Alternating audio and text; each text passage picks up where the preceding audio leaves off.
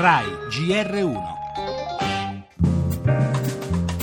Un inizio di anno all'insegna dell'orso per i mercati finanziari tutti in forte perdita sulla scia delle tensioni in Medio Oriente e del peggioramento dell'economia cinese.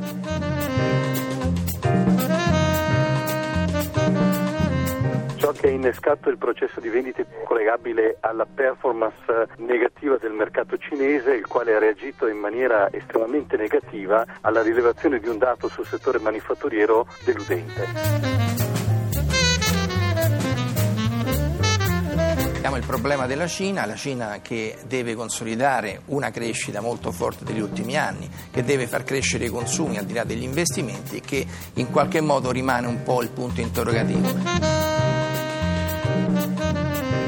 Un grande paese alla ricerca di un proprio equilibrio, ogni suo scossone si trasmette ormai in tempo reale sugli altri mercati. Non fu così durante il crollo di Shanghai della scorsa estate.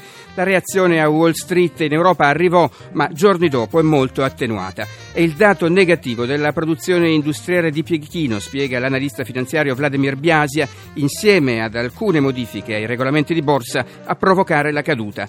A questo si aggiungono le accresciute tensioni in Medio Oriente, nell'area del Golfo. Il prezzo del petrolio è basso, ma un conflitto tra Iran e Arabia Saudita metterebbe a rischio gli approvvigionamenti di greggio, di cui la Cina ed anche il Giappone sono dipendenti.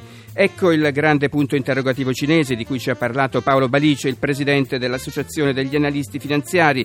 Una domanda, quella sul futuro di questo paese, che non avrà risposte in tempi brevi.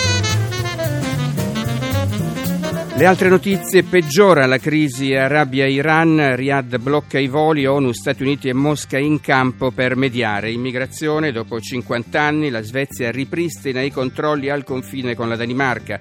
Protesta a Berlino, a rischio Schengen e la libera circolazione. Ancora esteri, negli Stati Uniti Obama sfida il Congresso e annuncia un provvedimento per un giro di vite sull'uso delle armi. La politica continuano le trattative sulle unioni civili, ancora nessun accordo accordo sull'adozione del figlio biologico del partner.